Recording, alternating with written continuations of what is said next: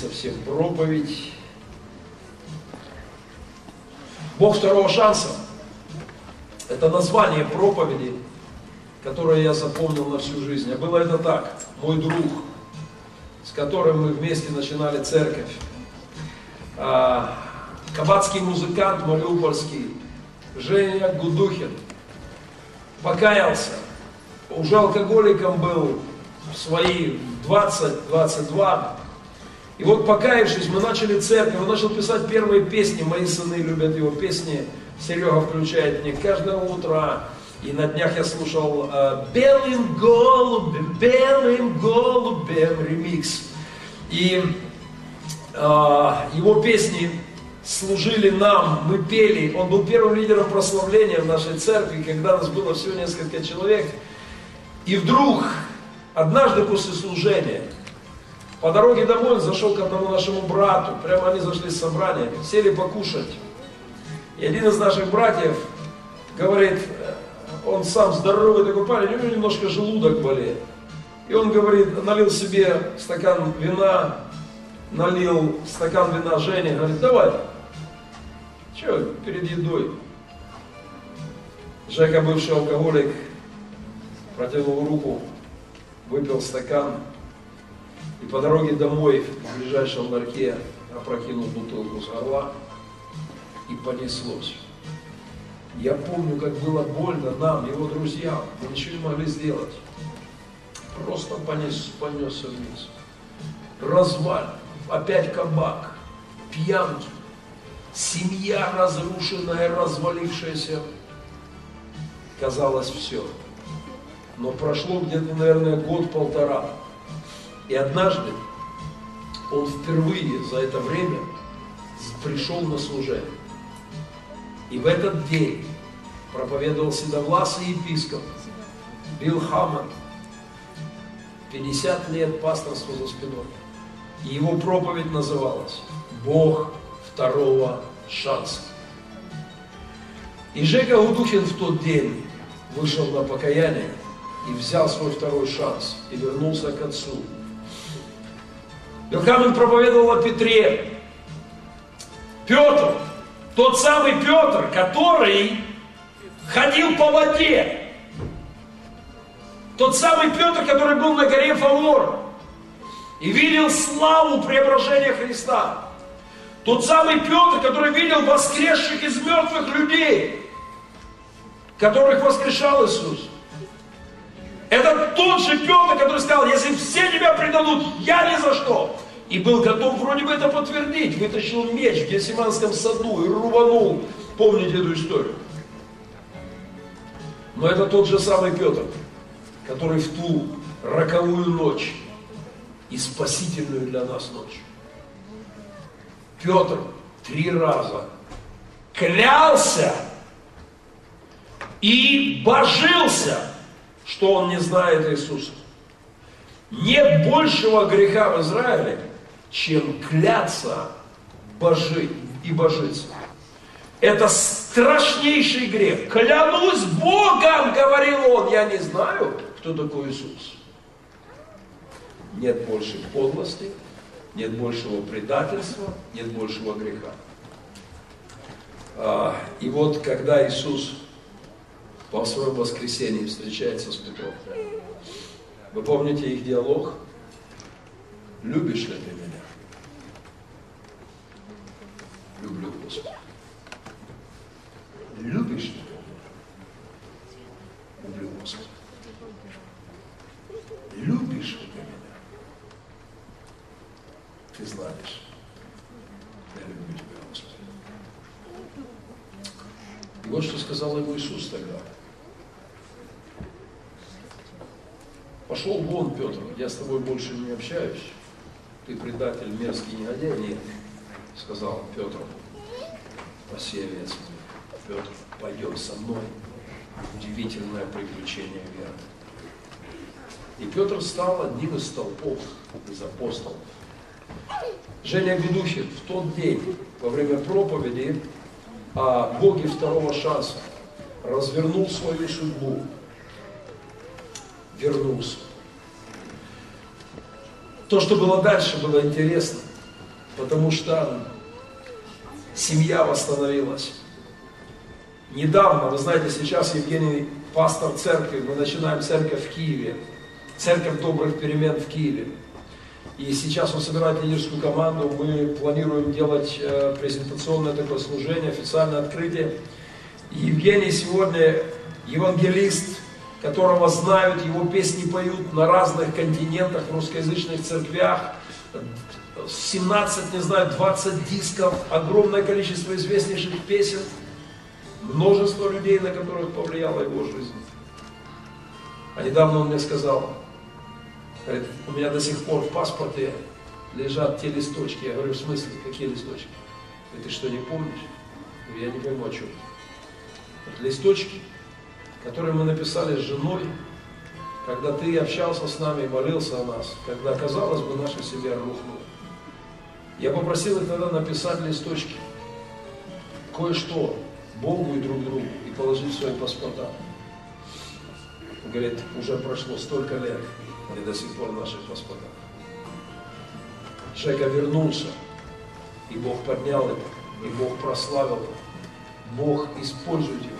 Бог делает удивительные вещи через его служение. Огромное количество интереснейших свидетельств. Бог второго шанса. Я никогда не забуду эту проповедь. Я мог бы рассказывать много историй про Бога второго шанса. И не надо далеко ходить. А, Женя был руководителем нашего реабилитационного центра. И вылез с наркотиком, начал служить Господу, дело пошло классно. И со временем как-то потихоньку остыла молитва, потерял личные отношения с батькой и пошел по чуть-чуть вниз. На кармане деньги, машина уже есть с водителем. С водителем что Ну да, ты же так и не освоил, да. Один раз попробовал, вместо того, чтобы вперед поехать, взад поехал, и бабах уже до сих пор боится. Я изгоняю именем Господа этот страх, побег уже, и чтобы ты... Машина надо, ага. И вот что случилось. И он начал, начал падать. И в конечном итоге пришел к полному провалу. Он вернулся в то болото, с которого Господь поднял его. Он начал колоться. Он полетел вниз, он начал воровать из дома. А, тестя обворовал. Тестя? Обворовал тестя. Славика, Славик здесь? Славика Валявского обворовал. Ой, я до сих пор помню этот монолог Славика. Да я его, да как? Я это помню хорошо, это такая длинная речь, да. Так вот, он пришел к тому, служитель, пришел к тому, что однажды утром я приехал выгонять его из дома. Мы договорились уже с супругой, уже сказали, все, Марин, договорились. Приехали выгнать его из дома. Застали его, когда он купал своего сынуху, и как-то, как-то, ну, не очень хорошее время. И, но потом его выгнала жена. Сказала, все, пошел вон отсюда. Я не выходила замуж за такое существо, я выходила замуж за христианина, чьи глаза горели от любви к Господу, от служения Богу. И она выгнала его из дома. Он начал бродить, ходить, чудить. Несколько лет, сколько? Три же? Три года. Он доходился до того, что однажды попал в репцентр с совершенно замечательным названием. Нам надо такое открыть где-нибудь в полевом. С названием «Последний приют». Совершенно замечательно. Последний приют. И, и вот там с парочкой бомжей, бывший руководитель репцентра, бывший служитель, да, докатившийся до ручки, э, начал обратный путь круга блудного сына, вторую часть, и пошел назад к дому отца. Если бы мне кто-то тогда сказал, что пройдет время, да, и он восстановился, пришел, вернулся, и однажды я смотрел на его служение в церкви, сказал, Женя, для меня будет привилегия, если ты будешь со мной в команде пасторов, если ты войдешь в команду старших пасторов. Я помню, у меня были оппоненты, кто говорил, ну что ты, пастор, после падения, я показывал им историю с Петром. Я говорю, послушайте, наш Бог, Бог второго шанса. И сегодня я очень рад, что мы вместе служим Господу. Послушайте, Бог может поднимать нас, людей. Он может разворачивать жизнь. Я хочу показать вам один разворот, который мы попытаемся с вами исполнить в ближайшие дни и недели. А ну-ка звук погромче, там очень оригинально все это звучит. Поехали. Внимание, яхта. Она идет прямо на корабль, с которого ведется съемка. Смотрите.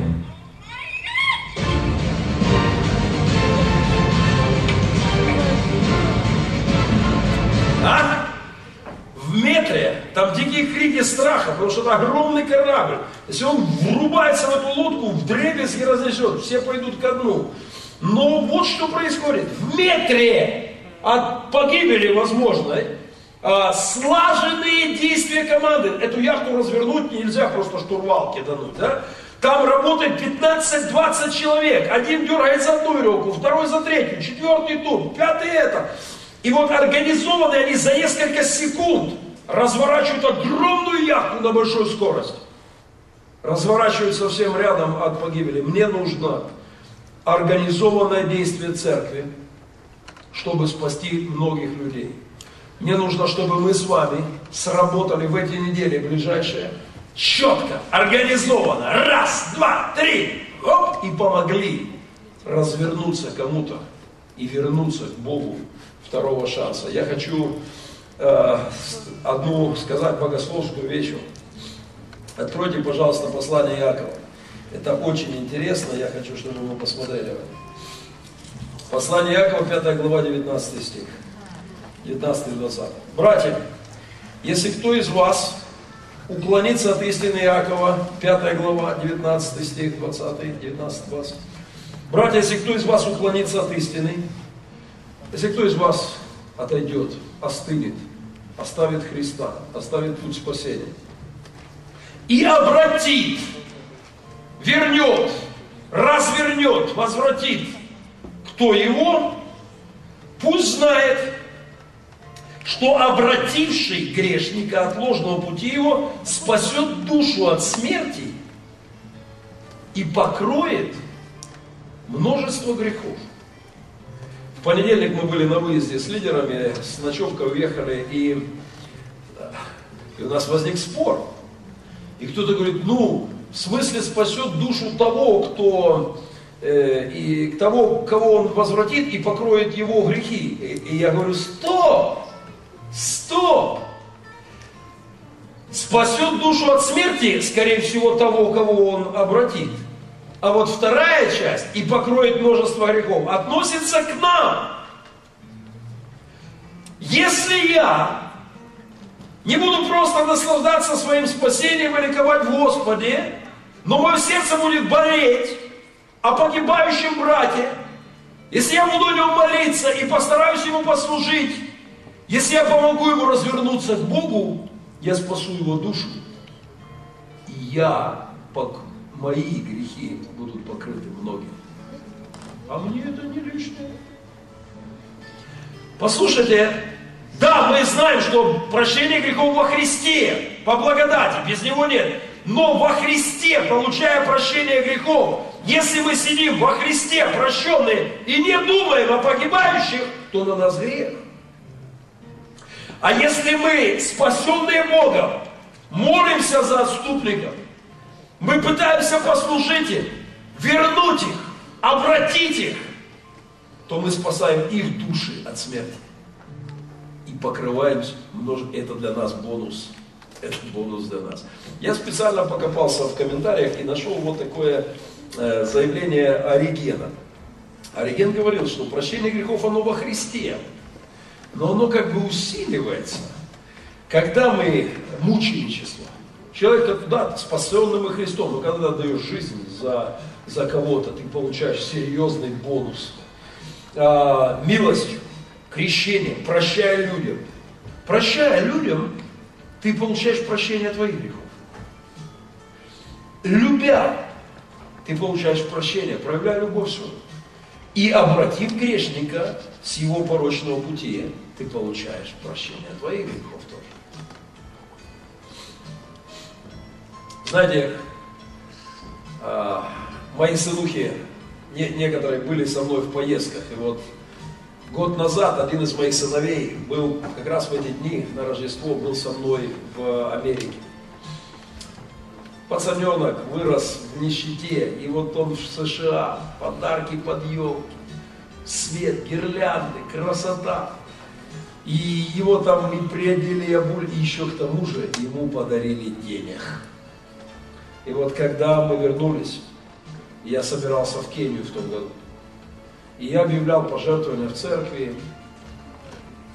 И он сказал, батя, вот там мои эти деньги, возьми их, возьми их для кого-то туда, в Кению. Мне Господь еще даст.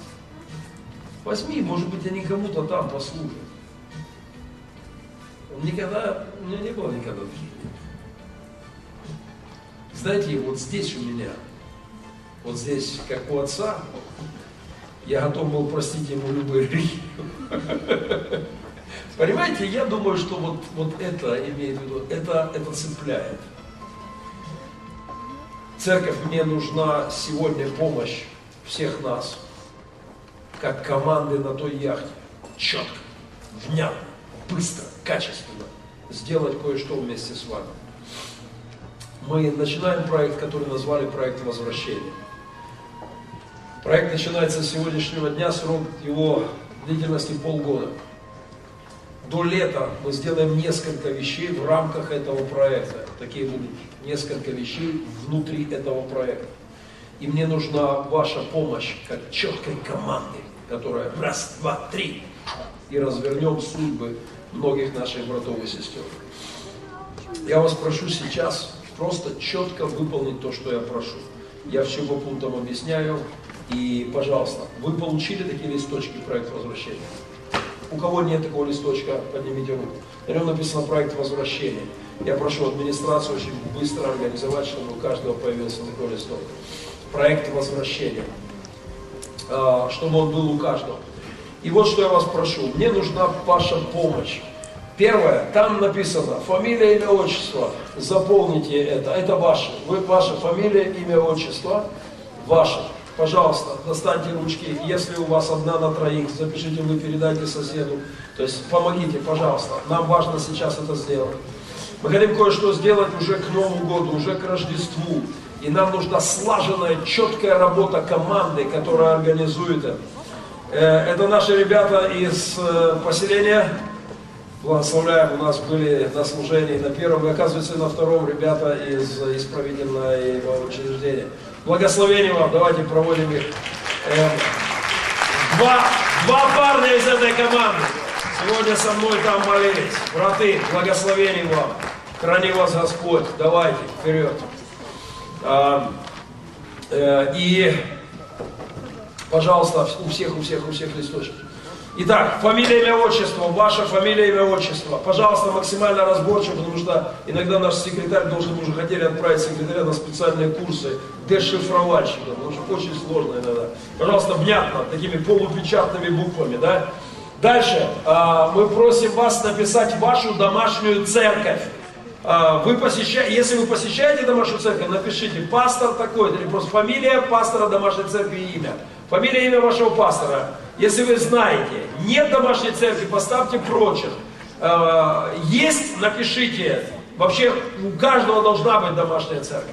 Это входит в пакет наших реформ. Не может быть ни одного человека в церкви, кто не имеет домашней церкви. Пожалуйста, работаем в этом. Итак, домашняя церковь, которую вы посещаете, фамилия, имя, отчество ваше, не инициалы, имя, фамилия, имя, отчество. И дальше домашняя церковь. Кто ваш пастор домашней церкви? Э, дальше пастор домашней церкви в этой же графе в скобках региональный пастор, если вы знаете. Если вы знаете вашего регионального пастора, напишите, кто он. Фамилия, имя регионального пастора. Домашняя церковь, домашняя церковь, и дальше в этой же строчке, если знаете регионального пастора. Ниже все просто ваш номер телефона. Пожалуйста, опять же разборчиво, а то иногда не поймешь. Киевстар или UMC, потом полгорода поднимаем, не поймем э, какая-то цифра, да. Пожалуйста. Итак, это ваши данные. Еще ниже есть три строчки. Мы все активнее используем социальные сети. И это очень удобно на самом деле. Э, в Петербурге, в Москве, да и уже у нас здесь в Украине, вот это становится, вот такие планшетники становятся уже, вот это все, с чем идут в школу. Здесь учебники, здесь дневники, здесь библиотеки, здесь все. Поэтому удобно, пожалуйста, социальные сети. Если вы используете, напишите ваш, э, ваш как вас найти. Иногда другие имена люди берут в социальных сетях, особенно молодежь в контактах. Все, никого не поймешь, кто это. А все под другими именами и, и заходят какими-то... Э, пожалуйста, напишите, как вас найти ВКонтакте, как ваше имя ВКонтакте, или в Одноклассниках, или в Фейсбуке, если вы используете. Нет прочих, если не используете прочих. Итак, пожалуйста, сделайте это, передайте ручку соседу, чтобы он это сделал.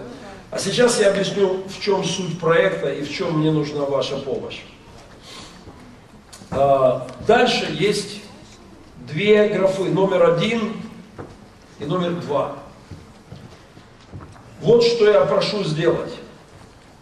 Если вы новый человек церкви, вы вчера, может быть, покаялись совсем недавно, вы не, то это может не касаться вас. Но, если вы в церкви не первый день, скорее всего, что вы сможете вспомнить пару человек, которые были в церкви, поклонялись Господу, обратились к Нему, ходили с Ним, но по каким-то причинам они оказались в грехах, в отступлении, просто остыли и не, не бывают в церкви, их христианская жизнь начала удаляться от нормы, и они не в Доме Божьем, и они уклонились от истины, и они где-то отошли, и где-то, где-то, э, пожалуйста, Два таких человека должны быть в этом списке от вас, от вашего сердца. Тех, кого вы вспомните, напишите номер один, фамилия, имя. Если вы знаете телефон, очень классно, напишите телефон. Сейчас разрешается достать свои мобилки, полистать адресные книжки. Если вы знаете телефон этих людей, напишите. Итак, мне нужно два человека от каждого из вас, а, которых вы напишите номер один, фамилия, имя. И номер два, фамилия, имя и телефон, если есть. Смотрите, что мы сделаем. На этой неделе, я уже на этой неделе начну молиться об этих людях вместе с вами. Я прошу, чтобы вы начали молиться об этих двух людях. И уже на этой неделе я напишу письмо для них. В следующее воскресенье, вот здесь, в рядочек, будут лежать конверты на ваше имя. То есть вам нужно подойти, будет Евгений Крутенко, КЛМ где-то в середине будет. Э, и э, Женя должен будет найти свои два письма, которые я напишу для этих двух людей. И он их возьмет, от меня два письма. Он возьмет их, и он, э, он возьмет их, и он будет вместе со мной молиться об этих людях, и он пойдет к этим людям в канун Нового года, в канун Рождества, и скажет, пойдем назад, пойдем в Дом Божий. Знаете, иногда хватает одного слова, иногда хватает одного звонка, Иногда один раз хватает прийти человеку, чтобы развернулась судьба и его, и его детей. Сегодня на первом собрании вот здесь сидели два молодых человека, семья. еще месяц назад я звонил им, они не могли, настолько были в невменяемом состоянии, что они не могли понять, кто это звонит. Сегодня сидят голубчики здесь, улыбаются, держатся за ручки. Бог начал разворачивать их жизнь себе. Они были в церкви, отступили, остыли. Кто-то позвонил им. Я звонил им в их день рождения, невменяемо абсолютно. И просто сказал, давайте в рецепты. Да, пастор, да, да. И браты забрали их, поехали. И все изменилось сегодня. И они явно идут на подъем. Я знаю много историй. Э, к сожалению, иногда грустных когда мы не успеваем до конца. Саша Янович, прошлый Новый год, Э, слава Богу, что он успел вернуться в церковь, вернуться в репцентр.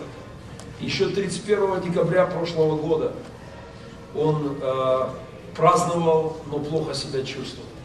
Звонил, говорит, браты, что-то плохо чувствую себя. Первого стало совсем плохо. Реанимация, кома и смерть. Но он успел вернуться к Отцу. Он успел завернуть перед самой пропастью, перед самой бездной. Мне нужна помощь ваша в этом проекте. Итак, я прошу вас, два человека, которых вы знаете, они были в церкви. Не страшно, если кто-то мне скажет, пастор, а если мы об одном? Не страшно. Как будет здорово, когда он получит 10 писем от пастора. Как будет классно, когда к нему придут 10 человек, да, его шансы сильно возрастают. А, пожалуйста, возьмите этих людей в этот список. И теперь вот что еще нужно сделать. Вот там внизу есть еще линия отрыва. Вот так. И там стоит номер один и номер два. Э, что сюда нужно написать? Этих же людей напишите сюда для себя. И оторвите эту нижнюю часть для себя. То есть вот здесь внизу номер один и номер два.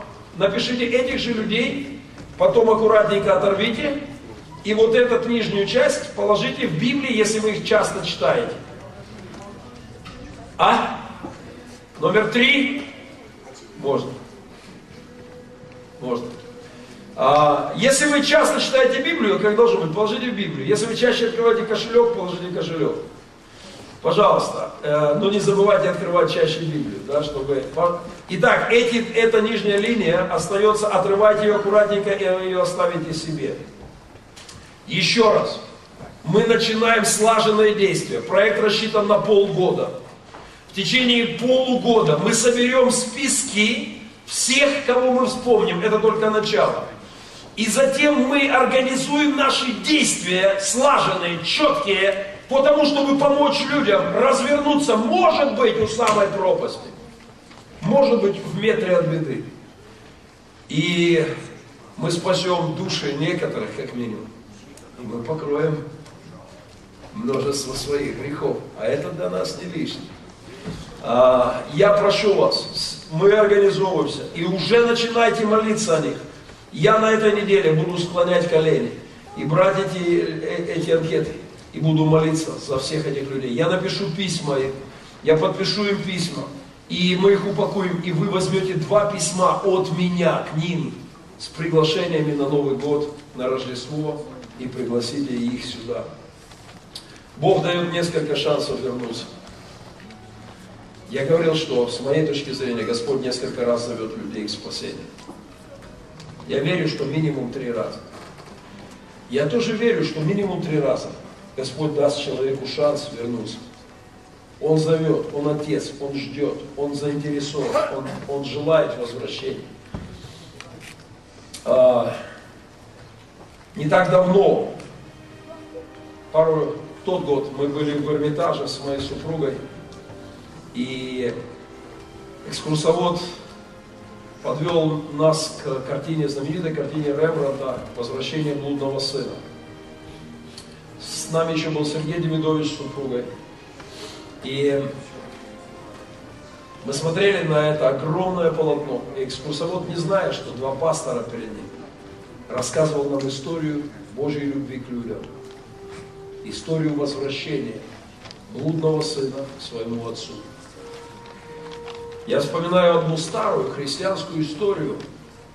Это случилось с каким-то парнем, который обокрал своих родителей. Забрал все у них и, исчез. Прокутил, спустил, ничего не оставил. Его жизнь пришла в полную катастрофу. Он ни разу не, не связывался с родными. Он был уверен, что они прокляли его и никогда не простят. Прошли годы, он прошел через самые-самые сложные истории. И однажды, выйдя из тюрьмы, он написал письмо своему отцу и матери. Он сказал, я не знаю, живы ли вы еще. Я последний подлец, так как я поступил с вами. И я знаю, что у меня нет прощения. Но если вдруг, если вдруг вы сможете меня простить, сделайте одну вещь. Он говорит, я буду в такой-то день ехать на поезде мимо нашего дома. Я буду в этом поезде ехать мимо нашего дома. А у него дом стоял прямо рядом с железной дорогой. Говорит, я буду смотреть в окно, и если на дереве возле нашего двора будет висеть желтая лента, значит, вы разрешаете мне вернуться в дом и прощаете меня. Я понимаю, это сложно сделать за все, что я натворил и как отнесся к вам. Но если вдруг вы сможете, повяжите желтую ленту, я замечу ее, и тогда я приду домой. И когда поезд, он сел в поезд, и впервые за много лет подъезжал к родительскому дому, и его сердце билось все сильнее вместе со стуком колес – и вот поезд поворачивает, дает зигзаг, и появляется вдалеке его дом, и не может понять, что там происходит. И чем ближе подъезжает, он видит, что несколько деревьев увязаны сотнями-сотнями желтых ленточек. Я думаю, что это сердце Отца нашего. Он Бог второго шанса. Он тот, кто ждет людей назад. И нам с вами надо, чтобы наши сердца сжались о наших братах и сестрах. Может быть, мы их обидели. Может быть, мы что-то не так сказали, поступили, не дали внимания. Это, это так бывает сплошь и рядом. Может быть, искушение, соблазн этого мира уволокли их. Давайте начнем сильно молиться о них. Давайте пойдем к ним и позовем их назад. Я напишу им письмо и скажу о том, что Новый год и Рождество – хорошее время, чтобы вернуться. Я поделюсь с ними нашими мечтами и позову их в эти мечты, чтобы вернуться, чтобы мы пошли вместе дальше. Поворот на Египет называлась одна из моих проповедей об отступлении. Он смертельно опасен, но пока не окончен путь, возможен разворот. Это опасно, быть вне церкви, быть вне покровительства церкви. Бог придет за церковью, Он придет за своей невестой. Как находиться вне ковчега Ноя было, было смертельно опасно. Также находиться вне церкви очень, очень страшно. И мы зовем людей назад в его дом, в его ковчег Новозаветия чтобы люди были под защитой, под благодатью, под благословением Церкви. Говорите людям об этом, вдохновите их, помогите им вернуться. Вчера, думая о развороте, я нарвался на пару иллюстраций, не могу лишить себя удовольствия. Я хотел бы, чтобы вот так приблизительно лихо развернулись чьи-то судьбы в эти праздничные дни.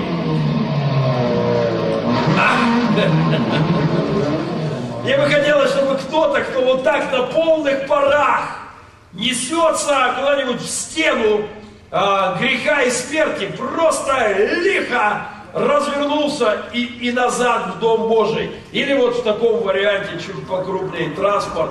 Пастор Андрей Апрах ездил на таком. Смотрите, что происходит. Полицейский разворот, так называемый на Белазе, это интересно. Я верю, что многие люди смогут развернуть свою судьбу уже в эти праздники. Слышите? Браты да сестры, сейчас верхнюю часть этого листочка передавайте, пожалуйста, давайте, э, давайте вот на этот флаг, на эту сторону передаем верхнюю часть листочка. Маленький оторванный низочек оставляйте себе в библию или в кармашек. Листочки уходят туда, пожалуйста. А сейчас перед молитвой я хочу показать вам кое-что. Я хочу показать вам перед молитвой одну театральную сценочку, которую, которую как-то ставила наша молодежь здесь по моей просьбе. С этой сценкой о возвращении у меня связаны сильные переживания. Я прошу пригасить сейчас свет немножко. И это сценка о возвращении. Это сценка о том, как, как за тебя и за меня идет битва как нас, творение Божье, дьявол оттягивает и пытается увлечь и убить, и погубить, и убить нас. Я увидел эту сценку при интересных обстоятельствах. Я был в доме очень богатого человека, очень крутом доме. Он сидел у компьютера, я зашел и смотрю, у него слезы в глазах. А, я говорю, что у тебя? А знаете, мы, мужики, стесняемся. Он отвернул свои глаза и молча поставил мне этот ролик еще раз. Через 4 минуты, когда закончился этот ролик, у меня слезы стали в моих глазах.